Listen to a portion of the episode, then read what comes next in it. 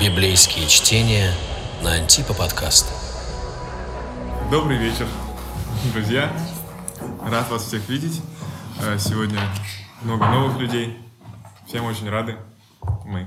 А, В прошлый раз один человек попросил меня начать следующую беседу с э, его вопроса. Здравствуйте. Мы в прошлый раз... Скорее больше рассуждения, если возможно. Да, вот я, ну.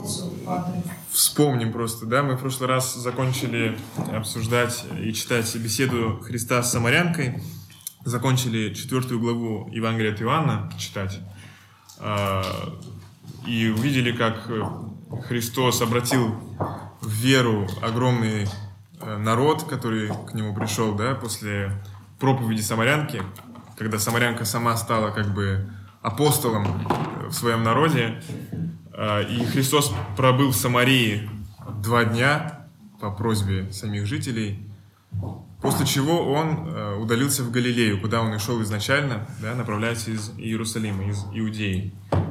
А, И мы уже прочитали, как он совершил чудо в Галилее, посетив Капернаум и свой город Назарет. А, Он исцелил отрока Капернаумского царедворца, да, если я не ошибаюсь. Правильно все? Да. Все. Вот. И, собственно, на этом заканчивается э, повествование четвертой главы. А вы о каком моменте хотели? Я хотела об отрывке вот об исцелении как раз сына царедворца уточнить. Давайте на посмотрим. нашу жизнь. Просто мы говорили о том, что получается, что по нашей просьбе Господь творит чудеса, да? Потому что пришел вот отец а, и попросил исцелить его отрока. Мгм. Вот. А что делать тогда в жизни, если люди просят о чуде, чудо не происходит? Христос в Евангелии действительно говорит такое своим ученикам, что чего бы вы с верой не попросили у Отца вашего во имя Мое, то Он даст вам. А вот оно не происходит. Да, стучите и отверзится, да, э, Нет, это если и так далее. например, какой-то тяжелой там болезни или еще что-то, то есть все просят даже об исцелении родственники, что-то не происходит, человек уходит. А вот, например, все равно, да, то есть это я сама понимаю, как бы из-за чего и как и что, а людям, которые, ну, не ходят в храм, например, мне вот очень сложно это даже, например, объяснить, что почему не произошло чудо. Мы же просили, Тут а чудо не произошло. Да, я, я вас понял. Я понял ваш вопрос. Он, в принципе, такой ясный и логичный, и очень у многих он как бы возникает после прочтения евангельского текста, да, что вот как бы ну, у меня есть, может быть, или у моих знакомых какие-то серьезные проблемы. Э, Кто-то, может быть, много лет расшибает э, лоб в молитвах э, о какой-то насущной проблеме, да, какой-то боли своей, но не получает ответа. И, конечно, Господь нигде не говорит о том, что тот результат и тот ответ, который должен прийти, и он, очевидно, приходит всегда, что он придет тогда и так, как ты этого хочешь. Э, И, ну, в принципе, как бы вот этот вопрос, да, и ответ на него, они исходят из опыта жизни огромного количества верующих, из опыта церкви. Господь слышит каждое обращение человека к Нему. Об этом Он сам говорит, что ни одно слово э, не пройдет мимо Него, которое ты к Нему обратил. Но э, то, как Он видит э, тебя, твою жизнь, твои проблемы, э, это гораздо более объективно, чем то, как видишь их ты. Это как э, ребенок, ну, мы уже, по-моему, приводили подобный пример, да, э, когда он э, сетует, а почему вот ему отец не разрешает э, пользоваться тем или иным предметом, да, которым он очень хочет пользоваться. Или, ну, это как бы очень грубо, да, это как бы нельзя сравнить с какой-то тяжелой прям проблемой у человека, но вот подобным образом, потому что отец знает, что вот ограничив его в данный этап жизни вот в этом, или сделав ему это, да, он сделает для него благо, объективное. Потому что он знает, что если он там э, выбежит на дорогу или возьмет острый нож, он может погибнуть, умереть. Да, и ради какого-то э, вот сиюминутного удовлетворения своих проблем э, он может пожертвовать чем-то гораздо более важным. Поэтому тоже касается и вот этой проблемы смерти с христианской точки зрения. Ну, вот это как бы извечный вопрос, да, как, почему, почему там этот человек умирает в такой момент своей жизни, этот в другой. из какого, исходя из какого принципа. Понятно, что здесь есть ответы э, у святых отцов да, об исполнении как бы, человека, духовного возраста человека, когда он э, лучше и ближе к Богу он уже не станет. И Господь, как бы, будучи милостивым и будучи самой любовью, э, Он дает человеку представиться именно в тот момент, когда это для его души будет э, наиболее благо. И как бы для нас вот этот момент смерти, если уж я об этом да, начал разговор, он является какой-то вот стеной. Все, мы дальше ничего не видим. мы как бы судим о том, справедливо ли обошлась, ну, как бы судьба, да, воля Божья обошлась с человеком в его жизни вот до этого момента, вот смерти. И все. А мы дальше ничего не видим.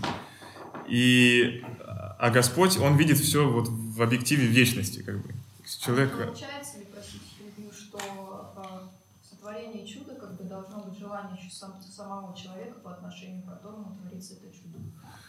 Так, Мне кажется, это... просто, что здесь да, это... многогранный отрывок, что Господь не проникает ли как бы невидимым образом в сердце вот этого отрока, как бы его обновляет, и этот отрок, он хочет сам исцелиться. Но... Потому что если мы исходим из того, что Господь создал людей свободными, да, свободой воли, как он может сотворить чудо, если нет воли человека на это? Да, ну вот это, собственно, краеугольный камень. То есть это то, во что все упирается.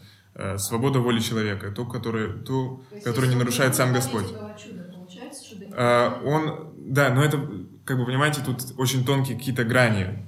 Как он, он может сам не знать, что он хочет его или не хочет, да? То, то, что мы, то, что нам кажется, как бы вот мы сами себя не знаем. Вот, наверное, в чем проблема. И, конечно, для, для Господа все очевидно. Если человек готов получить исцеление, если его сердце способно это воспринять, в принципе, да, то есть духовные законы, они настолько же реальные, как физические. Если я вот, ну, физические законы, да, там я роняю какой-то предмет, отпускаю его, он падает.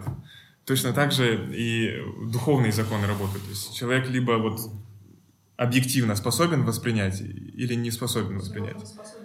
Э, ну да, то есть хотя бы в какой-то мере. Нам она неведома. По просьбе отца получается чудо. Это значит, что этот человек, который исцеляли, был способен это чудо воспринять. Ну, безусловно, да. То есть если бы он... Господь действует очень да, да, то есть если бы он был абсолютно к этому не способен, и если бы его воля была абсолютно не, э, как бы, не сходилась никак с Божией, да, то есть даже не смотрела в ее сторону, то вряд ли это было бы возможно. Это было бы нарушением свободы.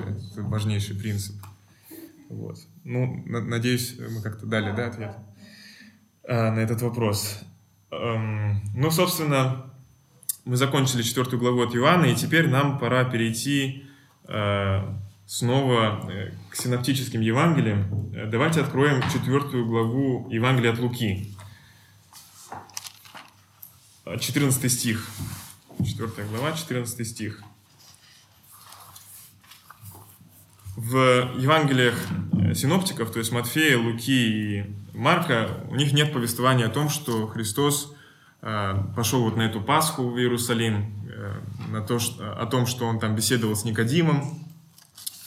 Э, его беседа с Самарянкой нигде больше не приводится о том, что он вообще в этот, вот именно в этот момент посетил Самарию и пробыл там два дня.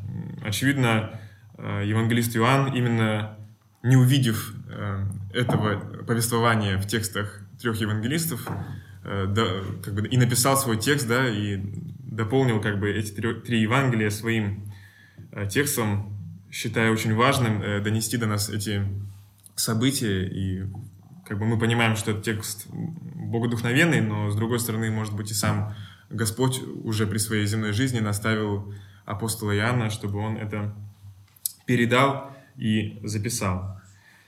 Э, в четвертой главе Евангелия от Луки два стиха я прочитаю сам, э, где написано с 14 стиха и возвратился Иисус в силе Духа в Галилею, и разнеслась молва о нем по всей окрестной стране.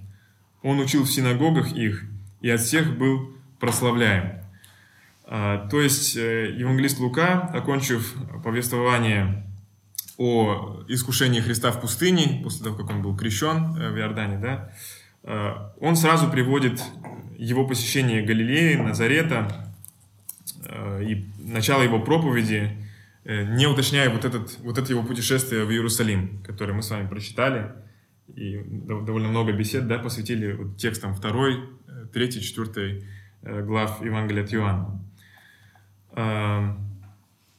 Как мы видим, евангелист, как и в том случае, когда Христос был поведен в пустыню, он пишет, что в силе Духа это происходило. И понятно, что толкование может быть двояким.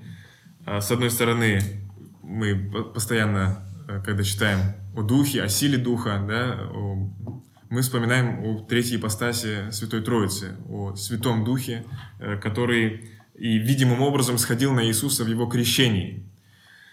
А, с другой стороны, э, здесь как бы вот происходит закрепление текста об его искушениях в пустыне. То есть он был искушаем, 40 дней он проходил некие испытания, и он как бы с точки зрения своего человечества, да, своей человеческой природы, укреплял свой дух. И только после того, как он эти испытания проходит, он идет э, на проповедь, идет проповедовать в силе духа. И, в принципе, это некая параллель с Иоанном Крестителем, который тоже э, пребывал в пустыне, да, вот как бы в среде неких э, серьезных испытаний человека, в одиночестве, в борьбе как с внешними, так и внутренними искушениями. И то же самое проходит Господь, прежде чем э, начать свою проповедь. И здесь упоминается, что Он учил их в синагогах, да, и от всех был прославляем. Собственно, слава о нем уже дошла до людей, и вот этот его как бы подвиг искушение в пустыне, 40-дневный пост. Э, очевидно, он тоже был известен людям, и для них это был как бы знак, что вот к словам этого человека можно прислушиваться.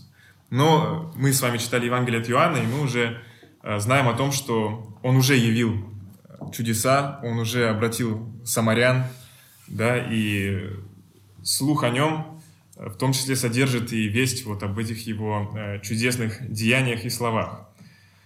А давайте кто-нибудь прочитает нам текст э, Евангелия от Луки, 4 глава, с 16 по 30 стихи. Кто-нибудь, может, хочет сам? Или будем назначать? Руслан, может, ты прочитаешь? С 16 да, по 30. Включительно? Да. «И пришел в Назарет, где был воспитан, и вошел по обыкновению своему в день субботний в синагогу, и встал читать. Ему подали книгу пророка Исаия, и он, раскрыв книгу, нашел место, где было написано «Дух Господень на мне, ибо Он помазал меня благовествовать нищим и послал меня исцелять сокрушенных сердцем, проповедовать пленным освобождение, слепым прозрение, отпустить измученных на свободу, проповедовать лето Господне благоприятное.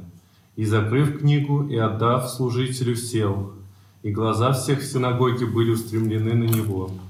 И он начал говорить им, «Ныне исполнилось Писание сие, слышанное вами». И все засвидетельствовали ему это, и дивились словам благодати, исходившим из уст его, и говорили – не Иосиф ли это сын?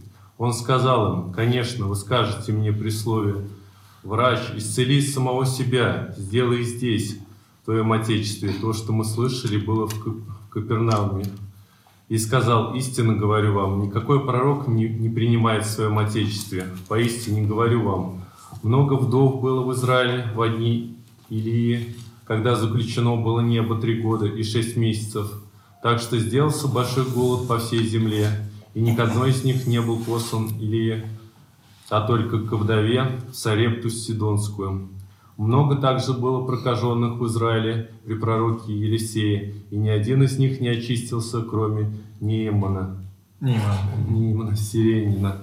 Услышав это, все в синагоге исполнились ярости, и встав, выгнали его вон из города и повели на вершину горы, на которой город был был их построен, чтобы свергнуть его. Но он, пройдя посреди них, удалился. Спасибо.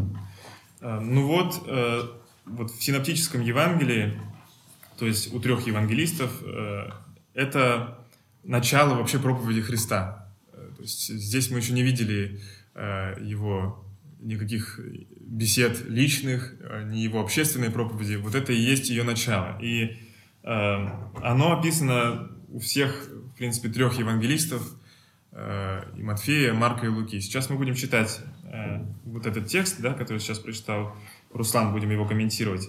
Потом, может быть, если нам хватит сегодня времени, небольшой текст параллельный Евангелия от Матфея, потому что там есть другие важные детали.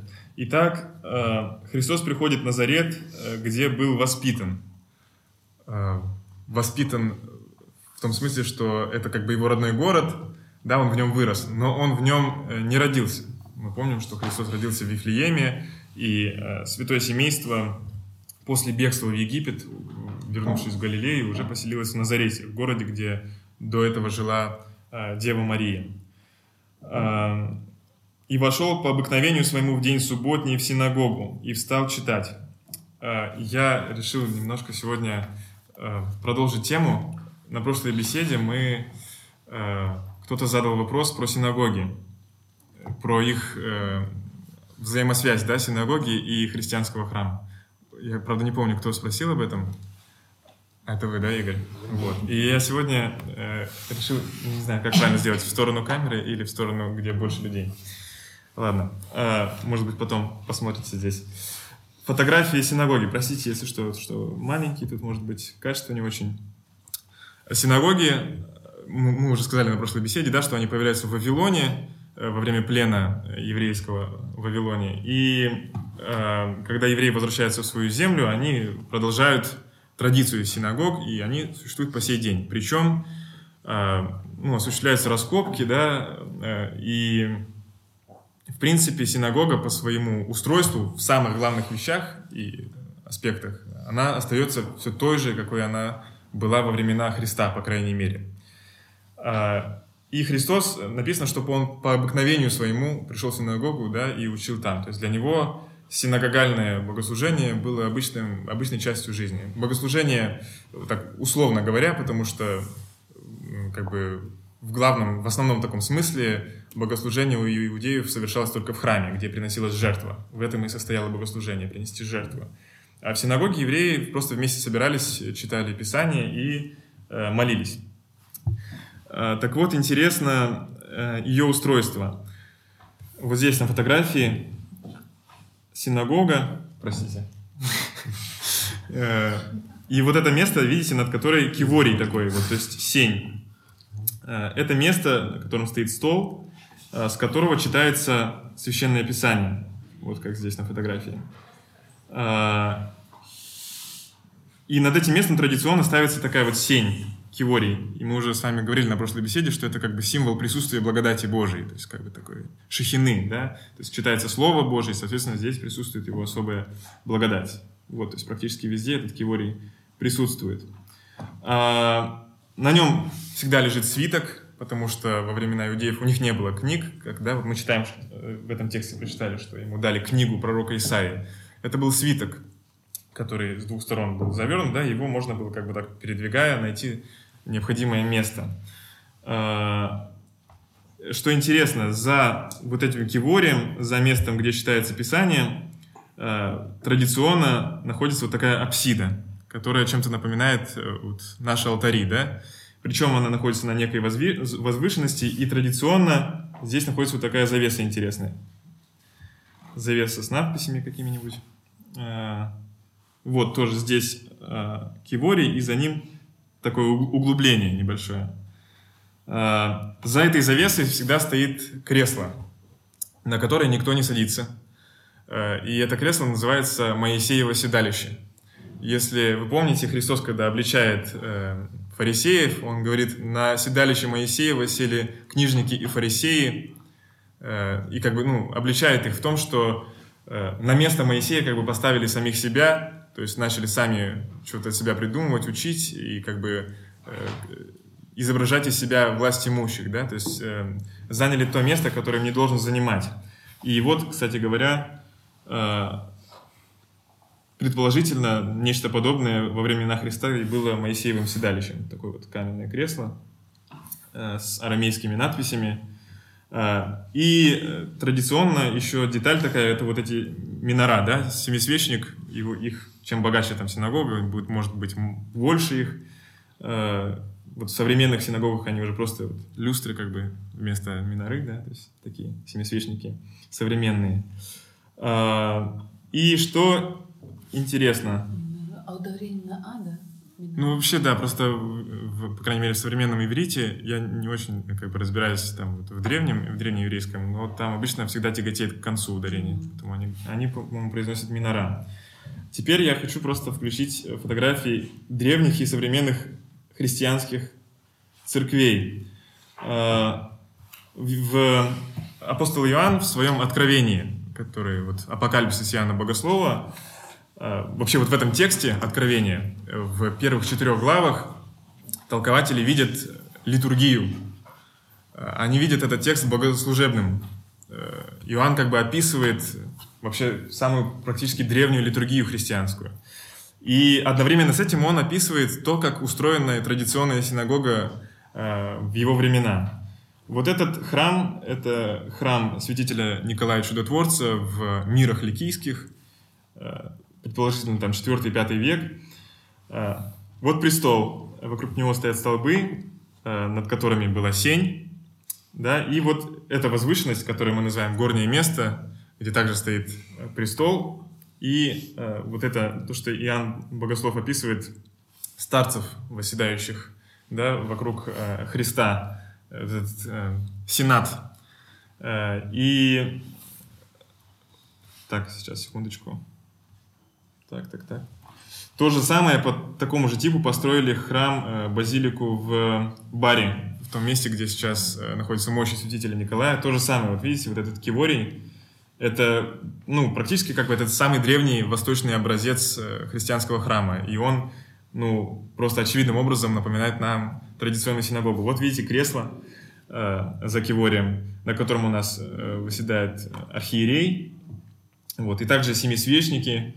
Ну, семисвечники вообще это более поздняя традиция Вот, это христианских то, что храмов. показывали, это христианский? Это христианский храм, ну, католический, да, сам- э, базилика, но там и православные совершают богослужение, потому что там мощи святителя Николая, которого все почитают. Вы хотите сказать, что он ранний христианский? Э, Этот нет, э, ранний христианский тот, который в мирах ликийских, а этот э, взял за, за, как бы за образец то, что там было. Ну, это какой-нибудь 11, 12, Ну, 13 при- век. да, примерно так. Ну, можно сказать, что мы тогда были почти вместе.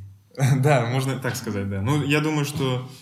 э, ну, в общем, лучше не буду ничего говорить, чтобы здесь не наплести. Э, Вот это русский храм православный. И здесь то же самое, вот этот киворий. Э, Причем в синагогах тоже вот это место, где читалось Писание, где лежал свиток, оно находилось на некой возвышенности. Ну, чтобы всячески обозначить, что это особое место. Не всякий мог на него вставать, только тот, кто имел право читать Писание. Это ну, а в первую очередь учителя, разумеется, еврейские, условно говоря, священнослужители, э, учителя, и иногда давалась возможность э, просто мужчине прочитать какой-то отрывок. А, Вообще, мальчик э, проходил такую инициацию в синагоге в 12 лет. Помните, мы читали, что в 12 лет э, Иисуса повели в храм первый раз в паломничество в Иерусалим. Вот это был тот возраст, когда мальчик мог в синагоге начинать сам читать э, Писание. А, Вот это тоже тот э, в мирах ликийских древний собор.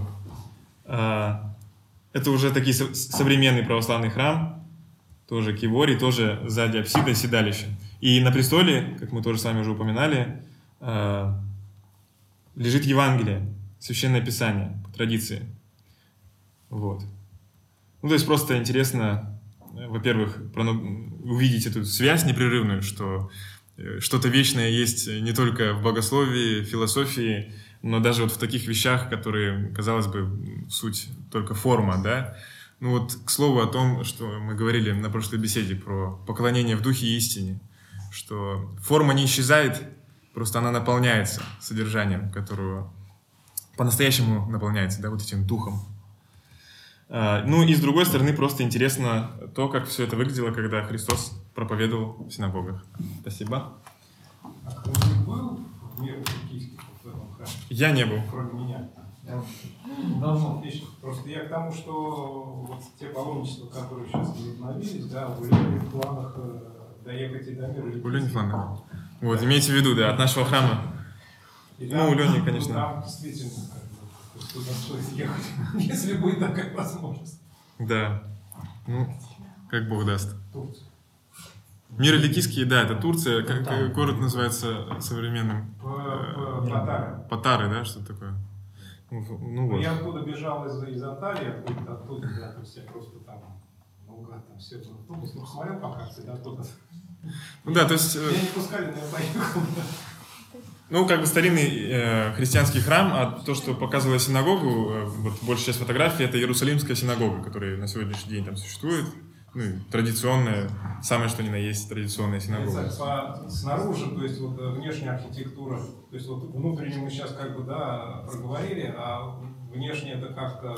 Внешне очень по-разному. То есть синагога, она нет никаких канонов в плане стилистики, в плане стиля вообще, как она должна, в каком стиле должна быть построена. Вот где она есть, в какой стране, в каком городе, как там принято, так она и строится.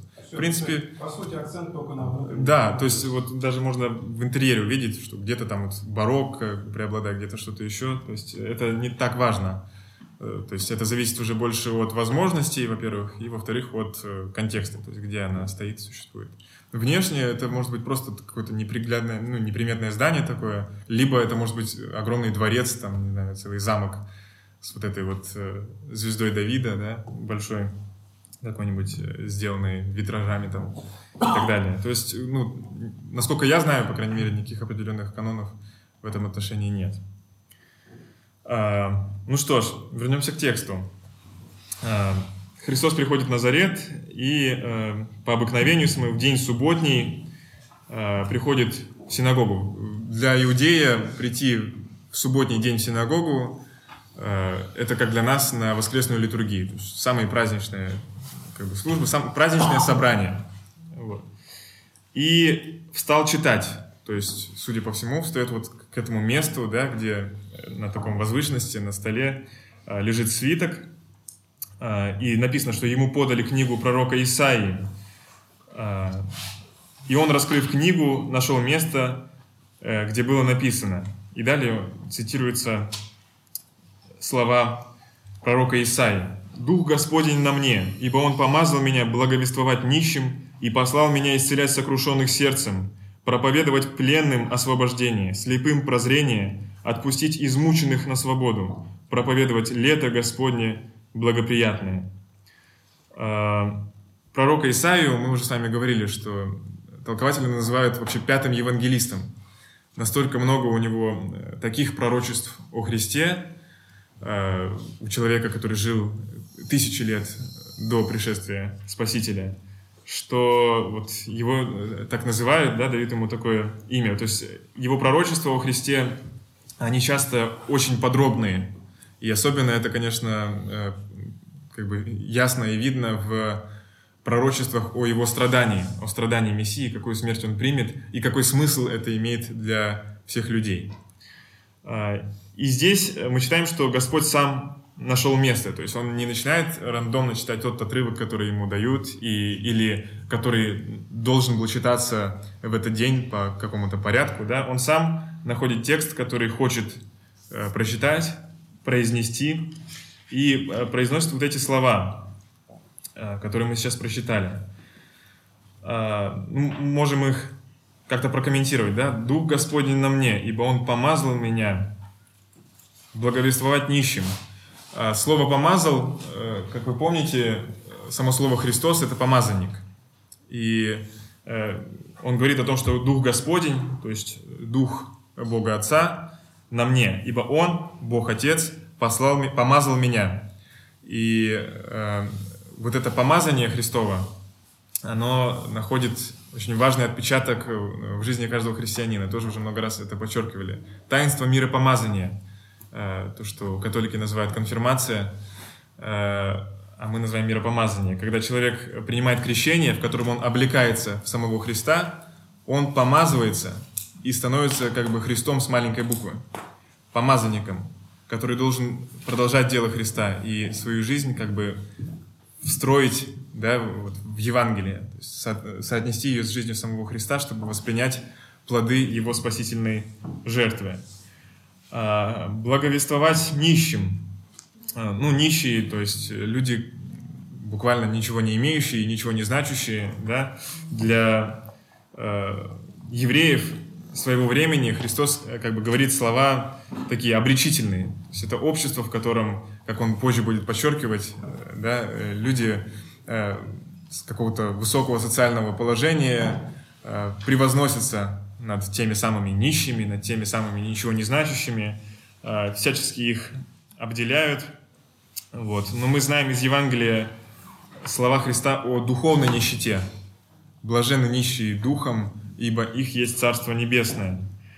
А, Духовная нищета – это, наверное, э, то состояние, когда человек, независимо от своего э, внешнего положения, просто осознает э, свою как бы незначительность перед Богом, осознает, что сам по себе он ни на что не способен.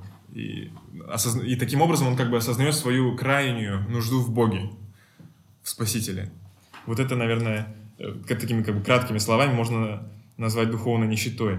И именно таким людям приходит э, благовествовать Христос. Слово «благовествовать» связано с словом «Евангелие», да, «благовестие». В Евангелии от Луки э, и вообще в Евангелиях э, синоптиков очень часто Христос сам произносит это слово «Евангелие». «Веруйте в Евангелие». И, конечно, в его времена э, это слово не понималось как текст, который мы сейчас с вами читаем.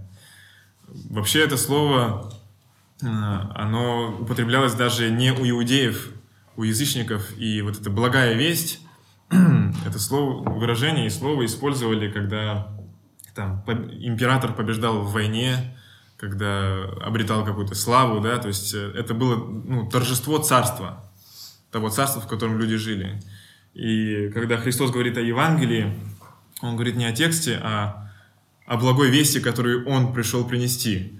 Э, ну, в принципе, это и есть Евангелие, которое мы с вами читаем, да, то есть мы об этом и читаем. Но тогда этого текста не существовало, и буквально эти слова можно было воспринимать как торжество Царства Божия, что Бог пришел победить в этом мире, победить э, э, князя мира сего, да, мира, который возле лежит. Э, «Послал меня исцелять сокрушенных сердцем». Вообще, как бы здесь тоже двойственное такое толкование, потому что, с одной стороны, вот, э, прозрение слепых, э, отпущение измученных, э, как бы можно толковать буквально. То есть мы видим, что Христос реально совершает чудеса телесные, когда слепой получает прозрение, э, хромой начинает ходить, да, то, тот как бы ответ Христа, помните, если Иоанну, когда он спросил, ты ли тот, которого нам ждать, и он сказал передать Иоанну, посмотрите, что вы видите. Слепые прозревают, хромые ходят, нищие благовествуют. С другой стороны, здесь есть, конечно же, духовный смысл, и который, ну, скорее всего, как бы превалирует. То есть даже вот эти чудеса, которые э, творит Господь внешние, они имеют смысл глубоко внутренний, духовный. И исцелять сокрушенных сердцем, вообще сокрушен, сокрушенные сердцем, сердечное сокрушение, это такое выражение, э, часто встречающееся в Ветхом Завете, в Псалтире, э, и оно соотносится с понятием смирения. Вот, если вы помните конец 50-го псалма, э, как там было? Сердце сокрушенное и смиренно Бог не уничижит, то есть не отвергнет. И э, вот смирение, мы часто даже есть молитвы, да, в которых мы называем себя смиренными, э, ну, обращаясь там к Божьей Матери, не презри нас смиренных рабов Твоих – и что же это значит? Вот мы знаем смирение как некую такую добродетель, да? А, что вот человек смиренный, ну это вообще, это практически спасенный святой человек. А, но есть другое понятие, есть другое определение этого понятия. Смиренный, то есть человек, осознающий, что он ничего не значит. И когда об этом говорит Давид в своих псалмах, да, что я смирен, а, он, он говорит, как бы, Господи, посмотри, как, какой я ничтожный. И вот это и есть сокрушение, сокрушение сердечное. То есть я как бы расколовшийся, распавшийся на какие-то осколки, мое сердце, да, мое нутро. И это как бы заключает в себе просьбу Бога все это вновь собрать. Мое рассыпанное сердце восставь и как бы сделай снова целостным. Человек, осознающий себя, ну, человек глубоко разочарованный в самом себе. Да, я даже думаю, может быть, это смиренный, в смысле, что меня смирили, смирили, смирил. Ну да, то есть, э, я смирен, э, как бы я смирен. Да, то есть э, внешними какими-то даже обстоятельствами. То есть Давид, когда э, гоним, да, вот от этого царя Саула, вот его приспешников, когда он в бегстве вообще находится, будучи помазанником, в принципе, да, уже Божьим, э, он называет себя смиренным вот этими обстоятельствами жизни. И, э, ну, вообще, вот в таком духовном смысле, сокрушенный сердцем, это человек глубоко разочарованный в самом себе. И э, если человек правильно духовно настроен, то вот это разочарование должно привести его к радости. Оно должно привести его к Богу. Потому что вот, есть тот, кто все это может исправить, тот, кто мою немощь может восполнить. А, У гордого человека э, разочарование в самом себе приводит в уныние. Просто какое-то беспроглядное уныние, что как же так, как так получилось вот со мной, что я таков, да, а не таков, каким бы я хотел быть. Вот. Об этом э, пишет преподобный Никодим Святогорец в «Невидимой брани». Э, Вот очень интересная такая аскетическая книга, да, что вот разочарование в себе должно привести на самом деле к радости э, смиренного человека, вот, смиренного в смысле вот этой добродетели. Если человек ее имеет, то его падение, да, оно хоть и э, несет за собой некое разочарование, некую печаль, да, такой вот, э, что как бы мы разочарованы тем, что мы не соответствуем своему призванию перед Богом. Но это переходит в радость, что да, я немощный, и только осознав это, я э, могу по-настоящему как бы воспринять Божию силу в своей жизни, только осознав, что я немощен. Вот. И Христос говорит о том, что Он приходит таких людей исцелять и таким э, даровать свою помощь. Проповедовать пленным освобождение. Пленные, понятно, мы в Евангелии уже прочитали, от чего пришел спасти Христос э, человеческий род. Пришел спасти, как говорит ангел Иосифу, людей своих от грехов их. И человечество находится в первую очередь в греховном плену.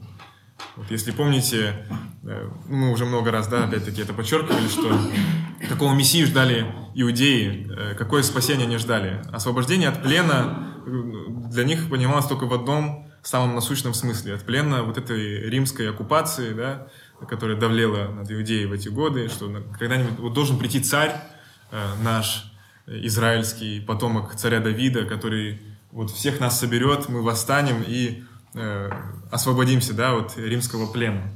Но Христос говорит совершенно о другом. Э, И плен понимается, плен греховный и э, плен дьявола. А, Ну, мы, помните, да, мы тоже об этом говорили, в, когда читали беседу Христа с Никодимом, о том, что э, дьявол, он как бы считает, что мир ему принадлежит. И, в принципе, человек это подтверждает порой, да, и как бы потакает этой его идеей, когда сам себя предает в его власть. Когда приходит Господь, э, Он дарует свободу, вот об этом Он говорит, да, проповедовать пленным освобождение. И в это время каждый человек способен выбрать, да, в чье царство, э, в чью власть он отдает свою душу. Э, Он идет к Богу, да, или остается в плену греха, то есть во власти дьявола, и таким образом как бы дает э, дьяволу пространство своего владения на этой земле через самого себя. А, слепым прозрение, ну, то, о чем мы уже сказали, да, то есть, с одной стороны, действительно, он исцелял слепых, а с другой э, точки зрения, речь идет о том, что люди слепы. В Евангелии говорится, что глаза имеют и не видят, уши имеют и не слышат. А, то есть человек не способен, во-первых, видеть самого себя, да, и если бы он был к этому способен, то каждый человек бы пришел в состояние сокрушения сердечного.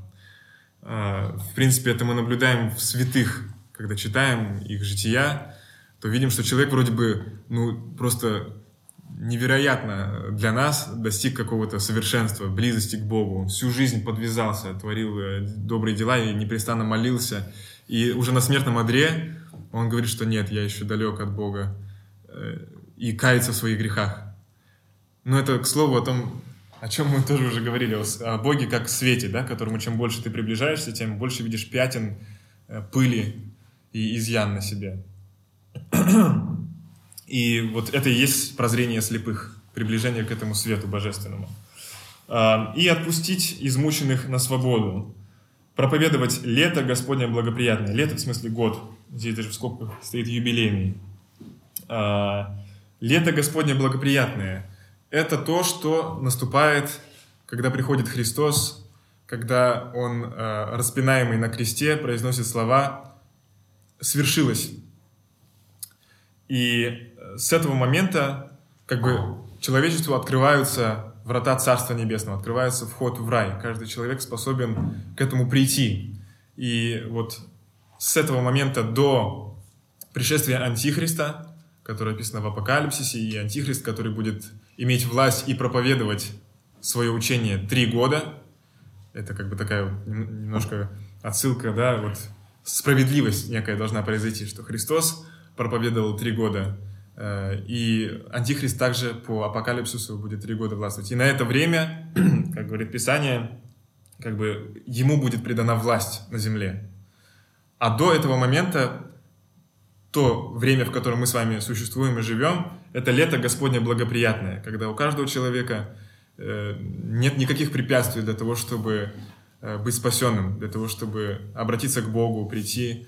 И вот этот мир Христов, он э, пребывает в церкви, в том пространстве, э, в котором самим Богом, да, Христом даны все условия и возможности человеку для его преображения, преображения его души, для рождения от Духа и преображения. А, Когда Христос заканчивает читать этот небольшой отрывок, написано «И закрыв книгу и отдав служителю, сел, и глаза всех в синагоге были устремлены на Него». Ну, то есть люди смотрят на Него как бы с мыслью, как ты это прокомментируешь? Ну, как бы, что ты хочешь сказать? Они видят, что он сам специально нашел определенный отрывок, его прочитал. А, И ждут его комментария. И он нач- начал говорить им, «Ныне исполнилось Писание сие, слышанное вами». То есть дал прямой ответ, что то, что я прочитал, это обо мне. А, И все засвидетельствовали ему это и дивились словам благодати, исходившим из уст его, и говорили, «Не Иосифов ли это сын?» А, Засвидетельствовали и дивились, э, то есть эм, понятно, что он произнес не только вот эти слова, он начал проповедовать в синагоге, а, и они уже знали, они слышали чудеса, которые он творил, слышали о его делах, и э, слыша его слова, они как бы переживают и как бы чувствуют, что да, э, это слова благодати. Э, Если вы помните, в другом месте э, слушающие его будут говорить, э, они будут удивляться и говорить, он говорит не так, как книжники и фарисеи, а как власть имущий. Вообще, э, здесь как бы отрывок, который мы читаем, э, поднимается тема Христа как пророка. Да? Дальше будет сказано самим Христом, что нет, да, нет, э, никакой пророк не принимается в своем Отечестве. И обычно как начинали свою речь, свою проповедь э, пророки Ветхого Завета? Они говорили, так говорит Господь, или вот слова Господни.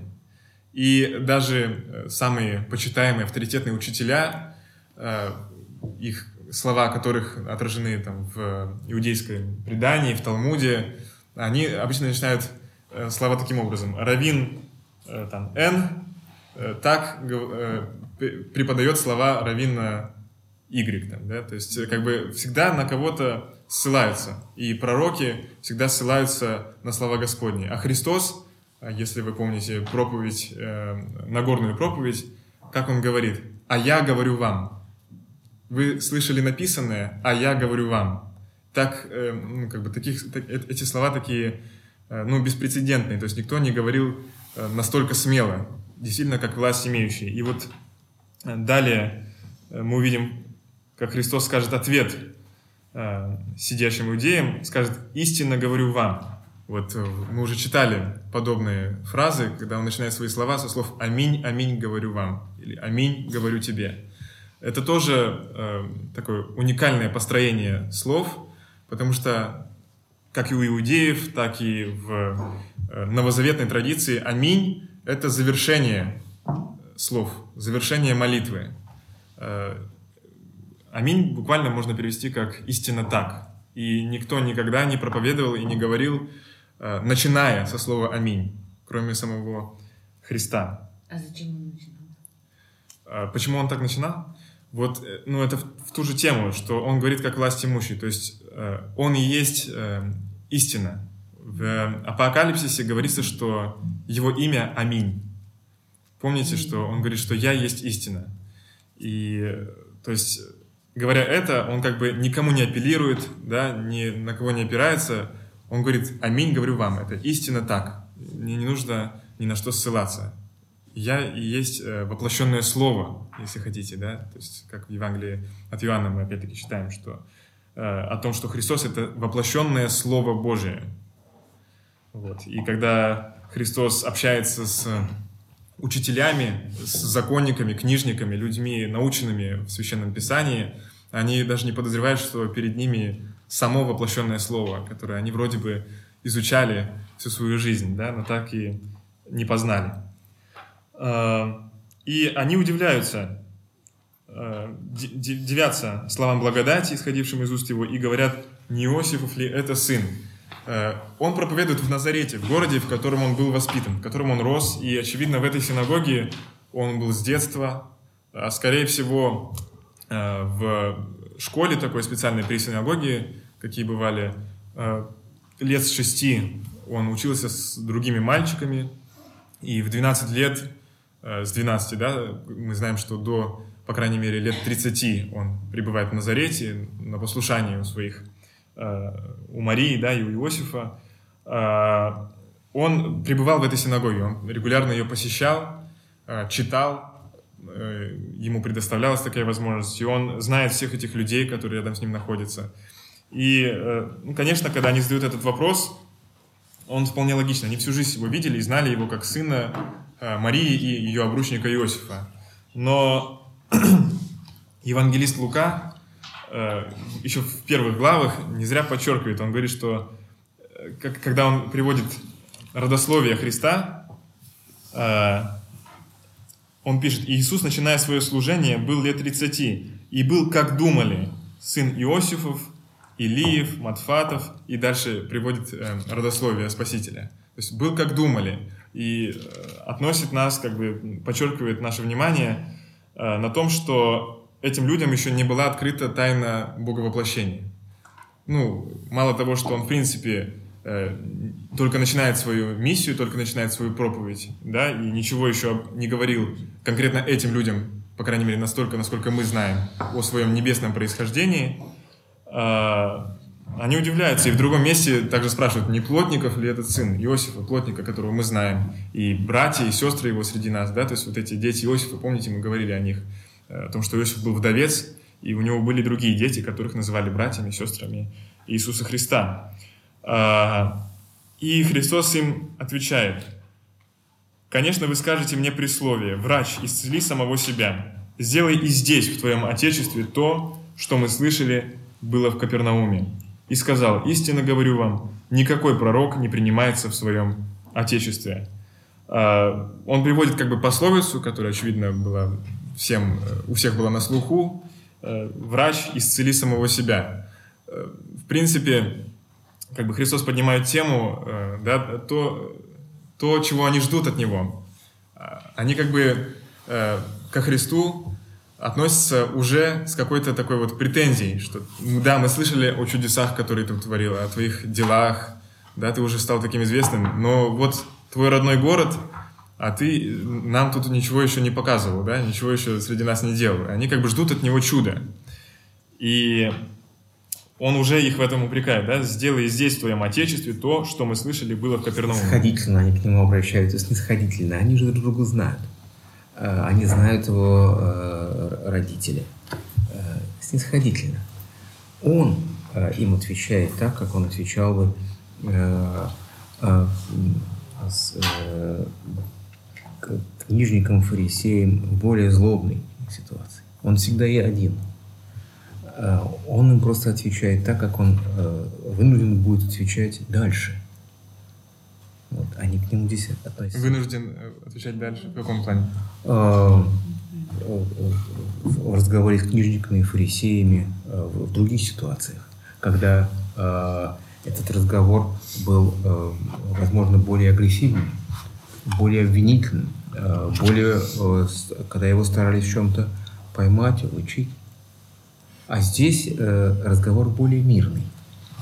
Да, ну, по крайней мере, да, он, вот если... он знает, что будет дальше, да, а они находятся просто лишь в моменте. Они находятся в моменте, но что самое главное, что он знает? Э, Тоже мы из Писания прочитали, что он не требовал вообще, чтобы кто-то ему открывался. Христос знает сердце человека, он видит их намерения. И в развитии событий дальнейших, которые мы вот прочитали и сейчас будем читать, э, мы видим, что он уже вот в этом моменте, в 23 стихе, он как бы ну, их обличает э, в том, э, что их намерения неправильные. Они ждут от него знамения, чуда, но, скорее всего, это примешано очень сильно с завистью, да, с которой они к нему относятся. Ну, в принципе, так э, это, по крайней мере, толкуют э, святые отцы. «И сказал, истинно говорю вам, никакой пророк не принимается в своем Отечестве». Кстати говоря, э, вот это присловие «врач исцели самого себя», если вы помните, э, будут произносить евреи э, у креста, когда Христос уже будет распят. И, в принципе, это уже будет э, самый прямой, да, такой смысл, что если ты Сын Божий, сниди со креста. Если ты всех спасаешь, исцеляешь, воскрешаешь, то давай спаси и себя самого. Э, И он продолжает. «Поистине говорю вам, много вдов было в Израиле в одни Илии, когда заключено было небо три года и шесть месяцев, так что сделался большой голод по всей земле. И ни к одной из них не был послан Илия, а только ко вдове в Сарепту Сидонскую». Это Христос вспоминает э, сюжет ветхозаветный, описанный в книге царств, э, когда три года не было дождя э, в Израиле, да, и наступил голод, потому что нет урожая. Самое ужасное проклятие и бедствие для людей той местности и того времени было отсутствие дождя долгое. А, И вспоминает, что пророк Илья, один из величайших пророков, самых почитаемых э, среди евреев, э, он приходит и приносит Божию благодать никому иному, да, а только к язычнице, к вдове в Сарепту Сидонскую, к женщине нееврейского происхождения. Он воскрешает ее сына э, и много приносит ей благодати. И дальше он э, вспоминает другой сюжет. «Много также было прокаженных в Израиле при пророке Елисее, и ни один из них не очистился, кроме Неимана, сириянина». То есть опять при- э, как бы вспоминает сюжет, когда пророк Божий Елисей, это был, собственно, ученик Илии, Э, если вы помните вот этот сюжет, когда Илья возносится на огненной колеснице э, в небо, э, он роняет свою милость, свой вот этот плащ, да, и он падает его ученику, э, пророку Елисею, который как бы таким образом получает его силу и продолжает его миссию. И э, Христос вспоминает, как пророк Елисей исцеляет прокаженного язычника, хотя было много прокаженных и в самом Израиле, среди евреев, среди людей, э, которых как бы сами евреи считали, да, вот себя вот настолько избранным и особым народом, что э, пренебречь э, евреям в пользу какого-то язычника считалось чем-то немыслимым. И тем не менее, э, такие истории мы видим в Священном Писании, и сам Христос их приводит на вид. А, Интересно, что вот Христос именно эти сюжеты вспоминает, связанные именно с Ильей и Елисеем. А Вообще, Илья и Елисей отличаются от всех других пророков э, Ветхого Завета. А, Во-первых, а, это так называемые некнижные пророки, то есть э, нет книги под названием э, «Книга пророка Илии», «Книга пророка Елисея», да, так как у Исаии, Даниила, Иеремии и так далее. И их как бы миссия, их проповедь больше заключалась не в слове, а в деле.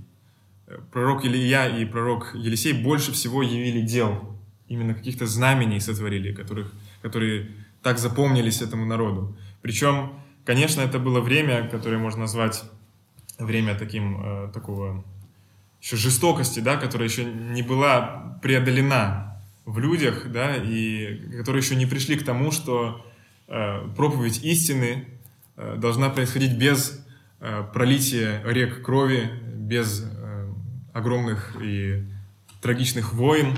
И когда э, пророк Илья состязался с э, жрецами Ваала э, на горе, да, и когда Господь послал дождь, которым он потушил огонь э, на жертвеннике, то э, по повелению Илии все жрецы Ваала были убиты. Э, Елисей э, благословляет, во-первых, помазывает да, э, на царство э, Иуя, человека, который начнет очень такую кровопролитную войну, на которую, собственно, Елисей его и э, благословляет. То есть это были великие пророки, но они стали каким-то вот таким переломным моментом вообще в истории Израиля, потому что после них уже как бы мы видим э, переход, переход к слову, э, к такому периоду, когда истина уже не навязывается войной, да, не приносится оружием. И интересно, что вот в плане своего служения э, делом э, они являются таким прообразом Христа. Но эм, в служении слове, словом и как бы в каком-то другом да, оттенке таким ярким прообразом Христа становится пророк Иеремия. И здесь интересно, что Христос говорит, э, никакой пророк не принимается в своем Отечестве. Если как бы задаться вопросом, о чем он говорит, на каком примере, то самым ярким примером будет именно пророк, Елис... э, пророк Иеремия, который э, в своем городе Анафофе э, был извергнут. И как он сам пишет в своей книге, пророка Иеремии, что они его выгнали, да, и гнали его за то, что он говорил им истину, за то, что он им говорил Слово Божие. Таким образом, как бы Христос сравнивает себя и с ним. А, услышавши это, все в синагоге исполнились ярости, и, вставши, выгнали его вон из города и повели на вершину горы, на которой город их был построен, чтобы свергнуть его. Но он, прошед посреди них, удалился. А, Ну вот они исполняются яростью, и, собственно, это и являет сущность их намерений, как бы их расположения, да? Почему э, вот Христос говорит, что всячески как бы подчеркивает, что в своем Отечестве он не может э, быть пророком, он не принимаем как пророк, и ему тяжело стать пророком вот в Назарете, в своем городе родном. А, Ну, явно здесь мы видим не только э, такое маловерие, да, что вот с чем это, в принципе, может быть по-человечески связано, если мы подумаем, да, вот человек родился и живет, Это всех касается. Да, то есть, ну вот живет Он- на глазах, Он жил же, он, изра- он не стал, вот, все знают, что у него, какие там, как он жил, он уже не себя жил как святой. ну да, то есть, нет, в, в том плане э, речь идет о том, что он, э, воплотившись и стал человеком, он стал реально полноценным человеком, и его жизнь, по крайней мере, до начала его проповеди, она была самой обыкновенной человеческой жизнью. И э, когда люди к этому привыкают и видят это постоянно рядом с собой, им очень трудно воспринять этого человека как помазанника Божьего, какого-то особого пророка. Да? И когда э, только выходит он на проповедь, и апостолы начинают звать своих друзей, э, Нафанаил говорит, разве может быть что доброе из Назарета? То есть, э, в принципе, они находились там, в Галилее, и города были небольшие, расстояния между ними были небольшие, и они все могли его знать с детства. Да, и для него, ну, как бы это было удивительно, что парень из соседней деревни — это Мессия. Э, Вот. Он не родился где-то во дворце в Иерусалиме, он не, не так недосягаем. Э, Но это играет и какой-то вот негативный оттенок. Они не могут воспринять его мессианство, его пророчество. А в- Другому, э, кстати говоря, тоже он там пишет. У него, может, кто-то вопрос задает, говорит, ну, так себя ведешь, говорит, зачем ты тогда с людьми сидишь, пьешь, там, ну, там, С матерями, отдыхаешь, да. да. Он говорит, ну, говорит, если я буду все время там со святыми находиться, я и сам, ну, я не смогу понять. Да, не, нездоровые нуждаются в враче, но больные. Ну да, да. Вот это, это тоже, это такая отдельная тема, э, трапеза, э, когда Христос Да. разделяет трапезу с матерями, грешниками. Э, Ну, это, я думаю, мы когда дойдем до этого текста, мы прокомментируем. То есть здесь в людях есть неверие, и с другой стороны зависть, что он начинает не в своем отечестве свою проповедь, да, А, и в-третьих, вот когда они выводят его, исполняются яростью, мы видим, что он вообще сам по себе для них не так уж и важен. То есть они, он, он их ввел в такую ярость, что они все, они готовы его низвергнуть с горы, убить. Это они его после этой... Да, то есть, ну вот, мы читаем, что услышавши это, все в синагоге исполнились ярости, и вставшие, выгнали его вон из города и повели на вершину горы, на которой город их был построен, чтобы свергнуть его. Что, что Они это хотели физически его А. сбросить с горы. Да, ну то есть прямо об этом говорит текст. Причем есть гора рядом с Назаретом, которая по сей день называется горой Неизвержения. Там причем две горы. А Одну считают католики горой Неизвержения, а другую православные. Вот. Но на, на которой из них Ну, это до- надо у ученых. До, до этого слушать. они там и благодать, да? Ну, то есть, Да, то есть они удивляются, да, как удивительно. Но то, что идет нормально, а что их так задело? их задело э, вот этот э, национальный эгоизм. То, что как бы он уже подчеркивал в них. То есть он приводит им два места из Священного Писания, которые, в которые, и которые он сам же комментирует, что никому не пришел Илья из множества голодных да, в, в годы голода среди евреев, а приходит к вот этой язычнице. Никому не приходит Елисей и не исцеляет множество прокаженных, которых было в Израиле, а исцеляет вот этого сириянина, сирийца, не еврея. И их это вводит в ярость, хотя это, это текст Священного Ну, Писания. эти, эти Нет, слова ну, как раз отвечают на вопрос той девушки. А почему а, вот, а, просили об исцелении кого-то там очень больного человека, и этого не случилось. И если бы мы стали, не приведи Господь, сказали бы ей, вот это ситуация один в один, э, таков Божий закон. В этом не было нужды. Наверное, было, если бы это не так много времени прошло от этой ситуации, вы бы на нас обиделись. То же самое также обиделись и они. Началось все гладко, а чуть не закончилось гадко. Вот. Э, э, Те, кто бывал на Святой Земле, в Палестине, в Иордании, ну, э, в Израиле, э, там очень вспыльчивые люди. Пробуйте с кем-нибудь поспорить Ну, они ранимые. очень вспыльчивые и очень э, легко переходящие э, в крик. Э, и обилие полиции и военнослужащих на улице, оно связано не только с террористической угрозой, а с тем, что там э, народ очень заводной. Крайне, э, кра- крайне заводной. Да, в субботу лучше по переулкам там не, не шастать. А Могут вот, камнями закидать с балконов. Нет, я думаю, что э, лучше воздерживаться от споров. И смотрите, все же начиналось э, спокойно. Лишь когда э, Спаситель, э, как мы его называем, а так просто молодой человек, Сын Иосиф. э, да, ста- сын Иосифов, стал, стал говорить о известных им ветхозаветных событиях, а, и э, в какой-то степени через это обличать их э, в- или вспоминать жестокость тех времен. А, Дальше последовал вот этот гнев, эта ярость. И самое главное, что они захотели молодому человеку указать, что э, он здесь ни к месту, ни ко времени. Совершенно. А поскольку он затронул а, вот такие болезненные темы, то а, дальше уже а, они хотели как-то наказать его. Ну, самым таким с- жестоким Да, но дело в том, что ведь он э, э, Бог и человек. Он их обошел как вода. Да, мы сейчас до этого дойдем еще. А, а можно вопрос? То есть подтекст какой, что не, не может такого быть, ну, не знаю, может мне кажется, что ну, только к избранным, получается, приходит, Э, или нет?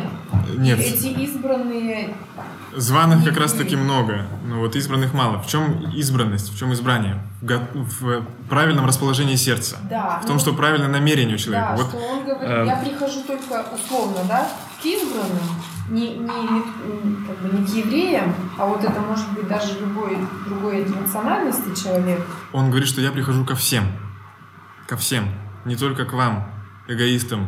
Нет, а до этого-то они же хотят чуда, да? Да. А он говорит, что э, ну вот э, пророк пришел, ну, в смысле пророк, В Отечестве, поэтому да, нет. только к избранным, и избранные были не евреи, да? Ну, потому Не-не-не, э, здесь речь не, не, не о избранных, здесь нужно оставить эту тему. Э, Вот эти Ну, свидетельства... избранные, я имею в виду се- сердце. Смысл в том, что все, все люди равны.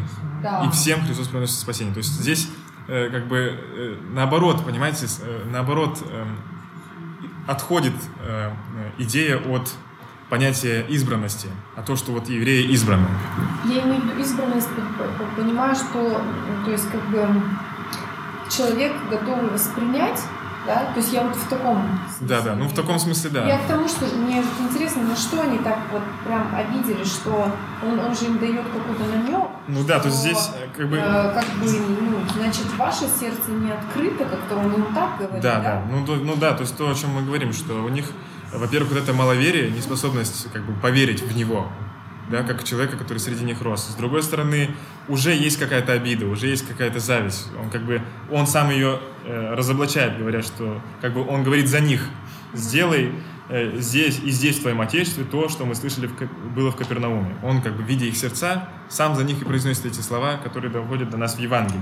И они уже как бы с таким э, каким-то настроем э, неправильным, да, к, нему относятся. И вот то, что та ярость, которая приводит их э, к тому, что они его ведут на гору и хотят его сбросить с нее, она и разоблачает как бы суть их намерений, почему он не творит среди них чудо, почему он не творит этого знамения.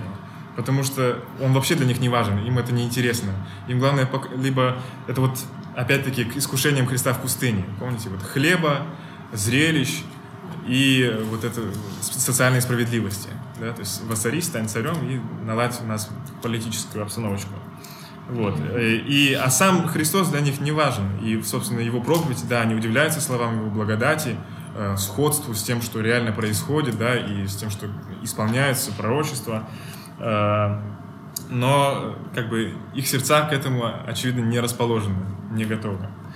И вот этот стих, да, что, когда написано, что они хотели свергнуть его, но он, прошед посреди них, удалился. Э, ну, Удивительные на самом деле слова. Как это? Они его вывели, его единственного, много людей, взяли и повели. А он проходит среди них и удаляется. Тут э, вот не- недоумение по поводу этого стиха есть на самом деле и у святых отцов в толкованиях, но э, большая часть из них э, приводит здесь э, действие его божественной природы, что произошло вот как раз-таки чудо, да, то есть э, э, либо они впали в какое-то оцепенение, как говорит Амвросий Медиаланский, э, либо он, как, как Игнатий Брещанинов говорит, что он исчез, да, и как бы вот таким невидимым образом переместился вообще в пространстве. То есть он как э, тот, будучи по своей божественной природе тем, для кого нет вообще никаких границ, для кого не существует ни пространства, ни времени, он вот преодолевает эти преграды. Почему он это делает? Э, Вряд ли мы можем приписать ему какой-то страх.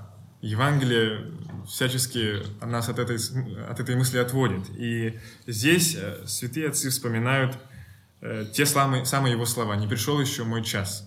И на самом деле само Евангелие так это толкует, потому что э, есть в Евангелии от Иоанна момент, когда он проповедует в храме э, в Иерусалиме, и тоже он э, провоцирует вот этих э, фарисеев э, на то, чтобы э, его схватить, да, что-то с ним сделать. Они искали его убить, как пишет Евангелие. Э, И написано, что никто его не схватил, потому что еще не пришел час его. Сам евангелист Иоанн дает этому именно такое толкование.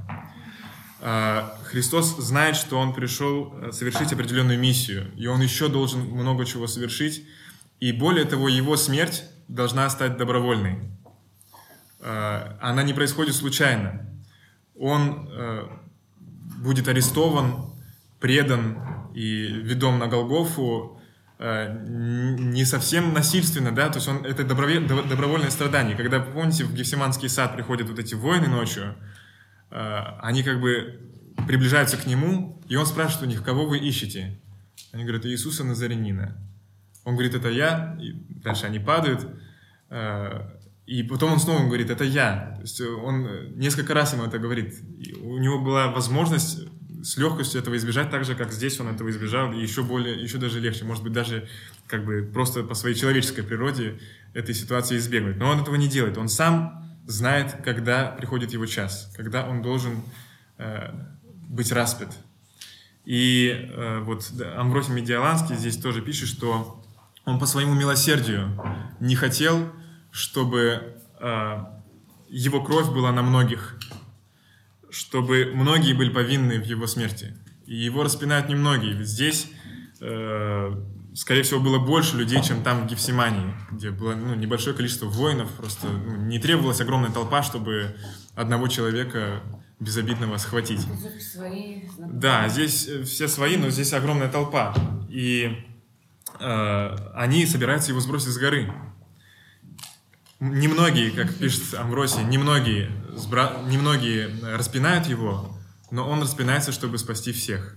То есть Господь все устраивает в своей жизни и в своей смерти так, чтобы минимальная вина была на ком-либо из людей и максимальное количество людей спасти, помиловать. И даже за тех, кто его распинает, как мы помним, он молится на кресте «Прости им, Отче», ибо не знают, что Тут творят. нужна еще для дальнейших событий была отсылка э, к римлянам.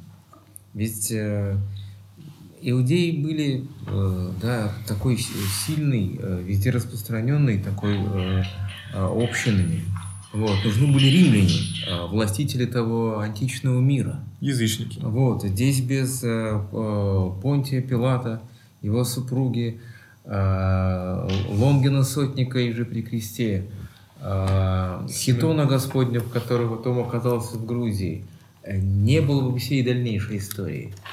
И здесь как раз вы больше хотите, э, говорите вот этой о божественной такой нужде, о совершенно особенной божественной логике событий.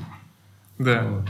А, вот если мы пытаемся эту логику э, углядеть, угадать, почувствовать э, в, в событиях, логике событий, которые происходят с нами или вокруг нас, это- это- конечно же, это невозможно вот здесь сейчас это- или на будущее. Это можно лишь только э, таким задним светом. Тоже можно увидеть зачастую чудеса или знамения происходят тогда, когда они действительно нужны. И нужны не только одному человеку, нужны многим. Вот, и тогда действительно Господь продлевает и годы, жизни дает силы, дает возможности. Вот. Но это становится ясным только потом. В этот Да. момент это не ясно. Совершенно. Может быть ясным только людям э, совершенно святой жизни. А вот эти, кто его хотел сбросить, они после того, как он исчез, они хоть это, увидели чудо? А, А об посреди этом, это сквозь? ну, Или- написано, что он прошел посреди них, да. Ну, то есть, как Посреди хотите, так и, как, как или- хотите, так и представляйте. Ну, как можно пройти мимо людей, да, которые э, вот все на тебя смотрят, нацелены на то, чтобы тебя сбросить с горы. Э, ну, ну, какое-то происходит чудо. Я не знаю, как... Может, все расступились, может, там... А, ну, в любом случае, впали в что-то оцепенение, да. Да, и... А когда э, проповедь заповедями блаженства происходит? Сильно произ- Ну, не сильно потом, но позже, после этих событий. И мы, э, ну, я думаю, скоро до нее дойдем. Там, ну- где не, не нарушить закон, но исполнить. Ну, Да. просто красиво, что он, ну, Аня просто заметила, что, в общем, он, они прям по слову действуют. Он говорит им слово, и они конкретно проявляют то, что он говорит, как будто прям... Бессознательно. Ну, да.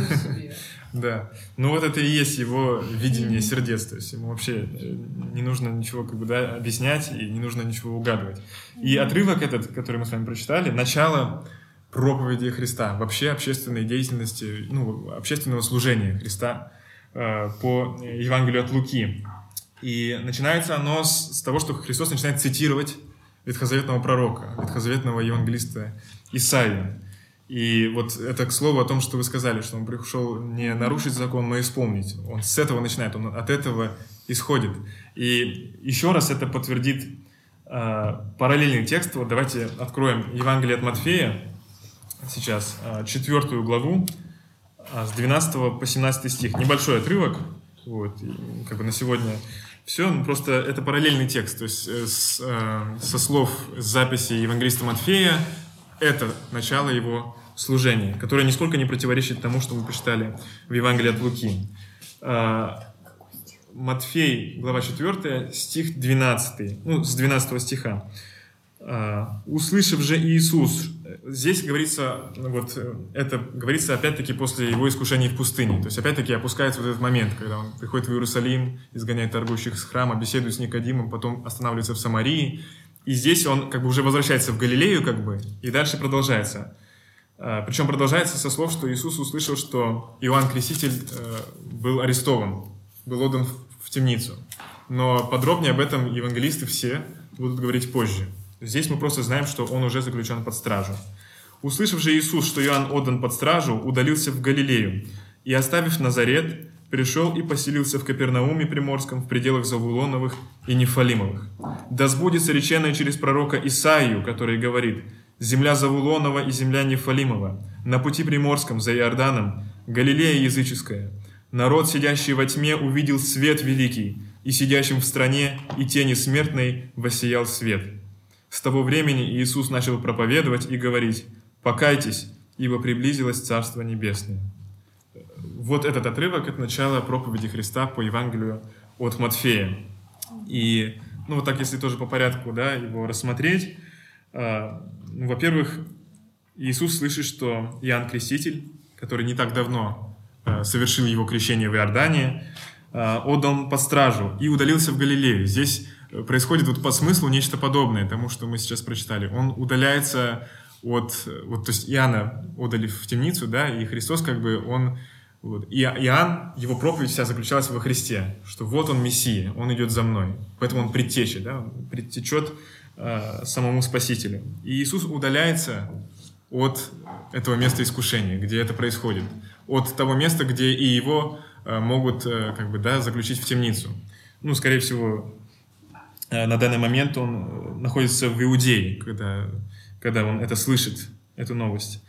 И оставив Назарет, приходит в Капернаум, э, и далее цитируется опять-таки пророк Исаия, ветхозаветный евангелист. И, ну, собственно, говорится о том, что вот эти города, которые он посетил, что это народ, сидящий во тьме, и он увидел свет великий, сидящим в стране тени смерти, воссиял свет. Э, Причем эти места, эта земля называется Галилея языческая. Мы с вами тоже уже об этом говорили, что Галилея, она как бы так немножко э, была, репутация у нее сомнительная со стороны иудеев, потому что там очень много э, жило римлян, э, жили арабы, сирийцы, много языческих народов, и это, как считалось, пагубно влияло на самих иудеев, да, они как-то вот с этими народами слишком сближались и как бы отдалялись от э, традиций, от э, закона, да, своих отцов, э, таким образом. Но Христос приходит и проповедует туда, и более того, именно в этой стране Он растет, когда святое семейство возвращается из Египта. И здесь говорится о Христе как о свете, который приходит э, в страну тьмы, да, комнату, э, в которой выключен свет, он включается, и все становится видным. Э, Все проблемы, неубранность, неприбранность, э, пыль, изъяны. Э, Вот с этим сравнивается отношение Христа и народов, которым он проповедует. А, И написано, с того времени Иисус начал проповедовать и говорить, «Покайтесь, ибо приблизилось Царство Небесное». Это точное повторение слов Иоанна Крестителя. Именно такими словами проповедовал Притеча в пустыне «Покайтесь, ибо приблизилось Царство Небесное». Для э, евреев того времени это, конечно, в первую очередь был такой призыв, э, связанный с предупреждением о том, что скоро будет суд. Евреи в своем э, предании знали о том, что будет суд, о том, что настанет некий конец времен, когда все вдруг изменится, и каждый будет отвечать за свои дела.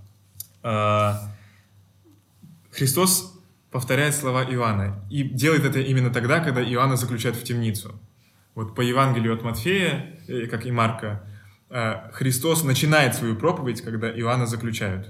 То есть заключение Иоанна – это как бы все, конец Ветхого Завета, это конец закона.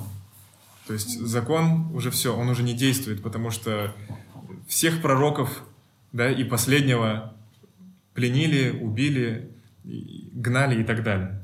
И тогда начинает свою проповедь Христос. То есть то, что э, было дано Моисеем, это закон. Он перестает действовать, а сейчас нач- начинает действовать благодать. То, что мы читали в Евангелии от Матфея. Да? Благодать же и истина произошли через Иисуса Христа.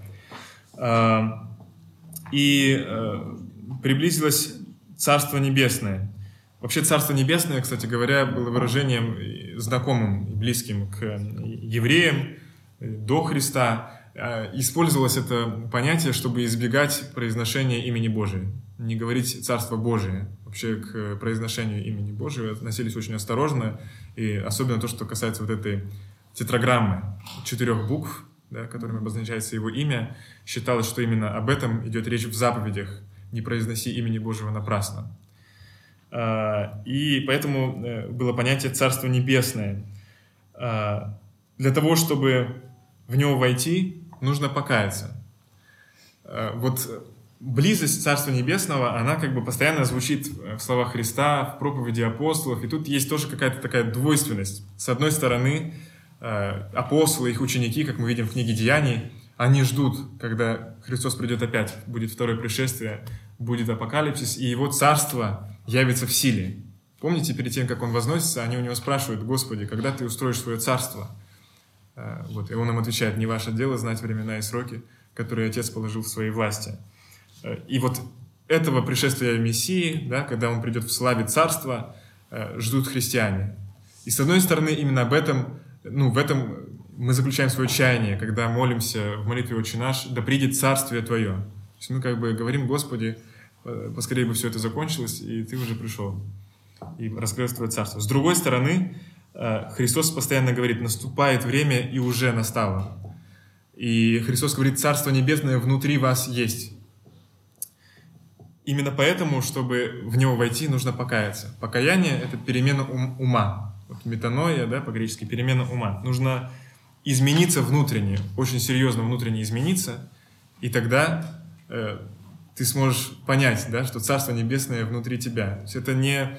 Вот, вот этот второй смысл, он не пространственный, и вот как бы не временной и не пространственный. То есть не, не придет некое там вот особое э, время, какое-то будет особое царство, какие-то границы, да, вот прям вот это царство. Оно наступает для каждого христианина в тот момент, когда он покается, и э, начинается преображение его души.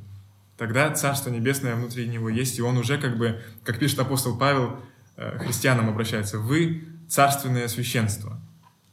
То есть, э, как бы, с одной стороны, э, ну, Царство Небесное, оно раскроется в своей полноте действительно, когда придет Христос, и тогда э, второе, да, пришествие, будет совершен суд, конец вот этого мира, и тот человек, который смог в своей земной жизни вот, покаяться и в это царство войти уже здесь и сейчас, тогда оно раскроется, раскроется для него во всей полноте. Тогда он войдет в него уже как бы...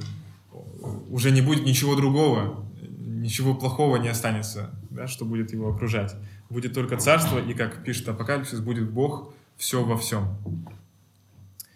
А, ну и, как мы видим, этот текст нисколько не противоречит э, Евангелию от Луки начало проповеди э, Христа, оно связано с вот, опорой на Ветхий Завет, с э, как бы отталкивание от Ветхого Завета. То есть Иоанна заключает в темницу, и Христос э, по Евангелию от Матфея буквально повторяет его слова. И с этого начинает свою проповедь. «Покайтесь, ибо приблизилось Царство Небесное». По Евангелию от Луки он свою проповедь начинает с цитирования Ветхого Завета сам. Да, и из этого текста исходит. А, вот. Ну, такие отрывки. Может, по этому отрывку у кого-то тоже есть какие-то вопросы или размышления? Или ответы? А то я непрерывно говорю, говорю, говорю. Скорее размышления. Есть у вас, да, размышления? Ну, Которыми вы готовы поделиться? Нет, пока. Нет? Нет, это, это хорошо, да. Нет, вообще, в принципе, это, наверное, цель наших бесед, чтобы какие-то размышления были. Но я имею в виду, может быть, поделиться именно кто-то чем-то хочет или поднять какую-то тему. А, вот. А я, кстати, не знаю, сколько времени, потому что у меня вот там телефон. 29. Может быть, на сегодня... Рано, да? Просто мы последние два раза очень сдержались, посмотрите. А, вот. Ну, а, здесь можно в этом моменте немножко э, забежать вперед. И вот в Евангелии, в дальнейших главах, в дальнейших текстах есть э, упоминание о том, о чем здесь было сказано вскользь, что услышав Иисус, что Иоанн отдан под стражу. Э, вот в, не обязательно прям за каждым отрывком сейчас листать, потому что там они довольно небольшие, их три. в Евангелии от Матфея в 14 главе, это 3-5 стихи. «Ибо Ирод, взяв Иоанна, связал его и посадил в темницу за Иродиаду, жену Филиппа, брата своего, потому что Иоанн говорил ему, «Не должно тебе иметь ее», и хотел убить его, но боялся народа, потому что его почитали за пророка.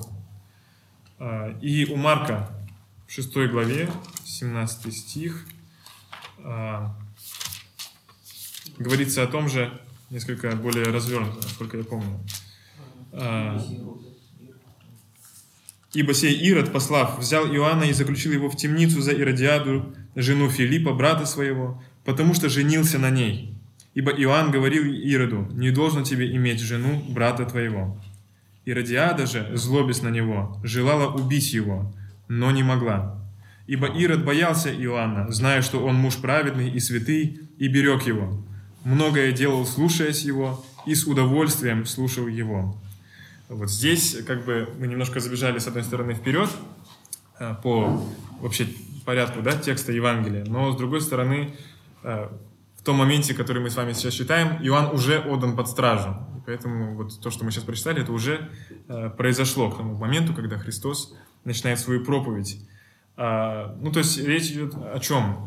Ирод, э, царь, о котором мы с вами уже говорили, сын, получается, того самого Ирода Великого, при котором Христос родился и который отдал приказ э, перебить вифлеемских младенцев – вот. Его сын Ирод воцарился на его месте, и, э, э, и он взял себе в жены э, жену своего брата Филиппа. Вот. И за это его Иоанн Креститель открыто, смело и прямо обличал, что тебе не должно ее иметь. А, и за это Ирод его заключает в темницу. Вот что происходит. Причем а, здесь вот из текста евангелиста Марка видно, как на Ирода влияет Иродиада. А, вот эта жена, э, жена его брата, которую он э, взял себе, э, она злобилась на Иоанна и желала его убить. Если в, Матфе... в Евангелии от Матфея мы видим, что сам Ирод как бы хотел его убить, то Марк уточняет, что Ирод все-таки боялся Иоанна, и он его ну, уважал, он его слушался и делал что-то по его словам. И, э, очевидно, э, это имело какую-то роль в его жизни. То есть он видел, что да, действительно, если делать так, как говорит Иоанн, то все как-то складывается благополучно. Вот. Но в этом моменте он э, не способен его слушать, да, не способен делать так, как он э, ему говорит. И он заключается под стражу. В дальнейшем он будет убит. Ну, наверное, помните этот сюжет — это такой как бы скорбный праздник в церкви усекновения главы Иоанна Предтечи, Иоанна Крестителя, когда дочка этой Иродиады будет э, танцевать на пире в честь дня рождения Ирода, вот, и он э, бросит такие э, неосторожные слова, что все, чего попросишь, тебе дам даже до полцарства моего. Вот. И она по научению вот своей матери, которая злобилась на Иоанна, вот эта Иродиада, Э, требует голову Иоанна Крестителя. Вот. И причем написано, что Ирод э, со скорбью, да, с, вот, с разочарованием, с разочарованием э, исполняет свое обещание и посылает палача, чтобы отсечь голову Иоанна. То есть он этого не хочет, но э, мало того, что он как бы э, явно под таким, каким-то под определенной силой власти своей э, жены, находится. Более того, он дает обещание прилюдное, да, и для него было бы полное как бы бесчестие взять и не исполнить того, что он только что сказал так смело. И вот, и он отсекает его главу. А сколько Иоанн сидел в? А вот с того момента, как мы прочитали, и вот ну, до определенного, мы точно это не знаем, но вряд ли это было слишком долго. Но за это время Христос э, успеет много проповедовать, и более того, Иоанн пока сидит в темнице, он, к нему я, будут приходить его ученики, и он из темницы пошлет их к Иисусу спросить, ты ли все-таки тот, кого нам ждать, или, или ждать нам другого, ты ли Мессия. То есть Иоанна, темница для Иоанна Крестителя становится тоже таким местом очень серьезного испытания. Он был свидетелем схождения Святого Духа на Христа и был тем, кто услышал голос Отца с небес. Это Сын мой возлюбленный, в котором мое благоволение. И здесь, находясь в темнице, он как вот человек по человечеству, э, вот он переживает такие искушения, сомнения какие-то. И Иоанн, он все-таки лишь человек, конечно, особенный человек, удивительный человек. И, как сам говорит Христос, э, да, самый э, лучший вообще человек, то есть самый высший из рожденных женами.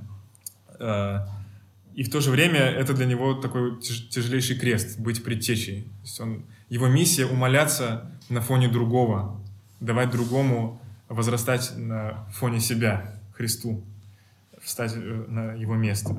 Вот. И как бы Евангелие показывает нам, что для него это стоило определенных усилий, очень серьезного внутреннего э, духовного напряжения и какой-то работы. То есть это не просто как-то происходит по щелчку, что Господь вот так вот человека избрал, и человек вот автоматически как бы запрограммирован на некую святость, да, и, и все будет хорошо априори. Нет, человек так, такого не бывает, потому что Бог есть любовь. Это было бы величайшей несправедливостью по отношению ко всем другим людям. Э, То же самое касается э, вот этого догмата в католическая церковь, которая привнесла э, в христианское учение о непорочном зачатии Девы Марии, о том, что сама Дева Мария тоже была зачата непорочно. Это тоже нарушение вот этого догмата о божественной любви. Это несправедливо. Получается, она э, ни при чем. Она не унаследовала прародительский грех, и ее подвига, получается, как такового нет. Но это неправильно. Э, Дева Мария становится самым достойным человеком э, в мире за всю его историю, чтобы через нее Господь воплотился.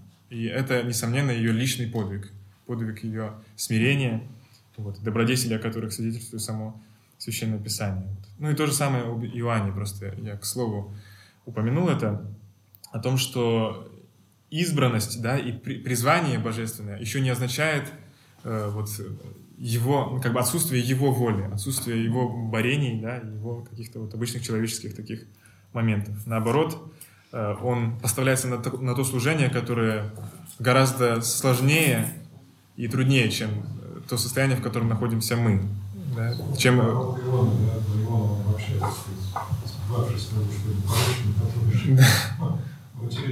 Да. Да, да. Ну, то есть, да, чем больше дается, тем больше спрашивается, и, в принципе, тем труднее этот путь становится. Поэтому сильно э, не надо разочаровываться в том, что мы там не пророки. Наоборот, надо благодарить Ну, не приведи Господь, чтобы у кого-нибудь была такая роль, как было написано для а, Ирода Великого или для а, сына его, если смотреть по концовке. А ведь э, действительно они э, должны, вынуждены были выступить э, в такой роли. Как у каждого человека всегда был выбор момент. Ну, вынуждены в том смысле, что э, понятно, что у них был выбор, да, но именно они стояли на том месте, на котором это- этот выбор возможен. То есть именно он был царем, и от него зависело, дать такое поведение или не дать. Вот. То есть в этом смысле, да, он был поставлен на это место. Да, то есть не, не дай бог э, такого выбора, да. Э, Ну, то есть понятно, что на месте Ирода и святые отцы об этом, конечно, так ну, пишут и говорят, что все, что он сделал, было неправильно. Конечно, он мог поступить правильно на своем месте. И, усекновение главы Иоанна Крестителя это был ну, страшнейший грех, который он совершил. Вот. Но этому предшествовали еще определенные его шаги, вот, неправильные и так далее. Ну, может, подробнее об этом как раз поговорим, когда будем читать про эти события. Вот. Если э, больше никаких вопросов не осталось, то, может быть, мы э, завершим и помолимся, и потом, может быть, кто-то еще что-то захочет не по теме спросить. Ну, у нас маленький, можно? Да, Мы можно. Что значит, что закон перестал действовать, когда посадили в темницу Иоанна Крестителя? Э, В каком смысле? Когда Иоанна Крестителя посадили в темницу, это стало ярким символом того, что закон прекращает действовать. Это как бы отметкой стало такой важной. Понятно, что речь не идет о том, что... Закон, Нет, на данный момент? Да, то есть речь идет не, не о том, что вот по щелчку, вот его в темницу, по щелчку отменяется все, Ветхий Завет отменяется. Нет, э, мы знаем, что еще апостолы и их ученики э, соблюдают закон Моисеев, И мы соблюдаем закон Моисеев в той мере, в которой нам это передали апостолы. Да? Но э, становится ясным то, что закон не может спасти.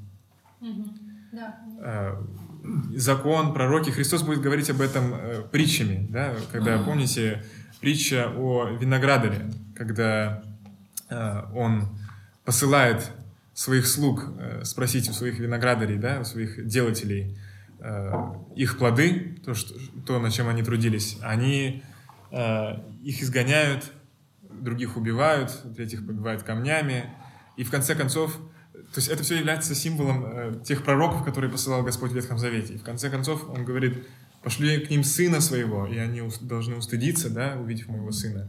Но они, э, когда приходит сын, говорят, вот наследник, придите, убьем его и получим наследство.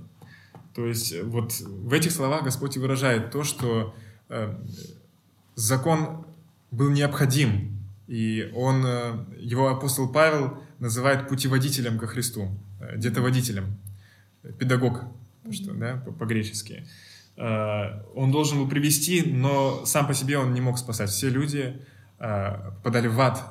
И, в принципе, сама жизнь показывала, что никто и не способен в полной мере исполнить этот закон. И то, к чему так э, яростно придирались э, книжники, фарисеи, вообще там наученные да, в законе евреи, э, на самом деле сами они э, не, не понимали духа этого закона зачастую. Того, о котором говорит Христос, когда у него спрашивают, какая заповедь большая. Он говорит, возлюби Бога твоего всем сердцем твоим, всей мыслью, всей крепостью, всей душой, и возлюби ближнего твоего, как самого себя. В этом весь закон и пророки. И никто не оказался способным в полноте это исполнить. И как раз Христос является тем, кто полностью испол... как бы исполняет закон. Единственный. И поэтому э, только через него может быть спасение. Да, потому что когда мы с ним соединяемся, в нас это исполняется. Но это как бы отдельная, очень глубокая тема о том, что даже вот заповеди, которые, говорит, э, которые дает Христос, и порой кажутся нам какими-то невыполнимыми, да, там о любви к своим врагам, э, вот что-то такое вот, ну, невероятное. Э, Это исполнимо во Христе в самом, потому что Он это исполнил. Вот. Но это отдельная тема. Просто вот, э, как бы к слову о том, что э, пленение Иоанна Крестителя стало знаком того, что все, это уже не действует. И люди только, ну, они пребывают в своем ожесточении. Они не слушают ни пророков, не исполняют законы, ничто не действует. И приходит, и, э, становится человеком сам Господь, э, приходит Сын Божий, чтобы э, уже как бы спасение все-таки исполнить. И каждый человек сам уже сможет иметь власть, да, быть сынами Божьими, как говорит Евангелие от Иоанна. Или отвратиться от света и продолжать сидеть во тьме. Вот. Для, для меня это... Я так это вижу э, по этому закону. Что, мне кажется, вот если на мирское перевести, то ты когда живешь там, иногда какие-то правонарушения с- совершаешь, тебе еще когда-то... Что-то поподробнее. про- Когда-то что-то прощают, а потом ты перешел какую-то грань, говорит, ну все, говорит, ты теперь переплыл через буйки. Ну так как бы Бог сказал всем остальным. Ну, то есть они посадили Иоанна Крестителя, он говорит, ну все, теперь, ребята, говорит, вам пощады дальше не будет. Там, это отменяем, этих вал, там, ну, такого плана. Я как-то так. Но только немножко все-таки наоборот. Наоборот, он э, приходит не Ну, погубить, вот, а спасти, да. Ну, Наоборот, спасти, спасти, ну, я как бы просто... То есть он э, как бы приходит, Господь, э, крайне, при- при- предпринимает самые крайние меры, чтобы спасти и помиловать людей. Он отдает своего Сына Единородного, чтобы каждый верующий в Него не погиб, но имел жизнь вечную. То есть это, это самая великая цена, которую приносит сам Господь, самого себя. Вот. Давайте, э, давайте помолимся. Достойная всякого истины, Божия Дитя Богородицу, пресноблаженную пренепорочную и Матерь Бога нашего, честнейшую Херувим и славнейшую без сравнения Серафим, без исления Бога Слово росшую, сущую Богородицу Тя величаем. Аминь. Антипа подкаст.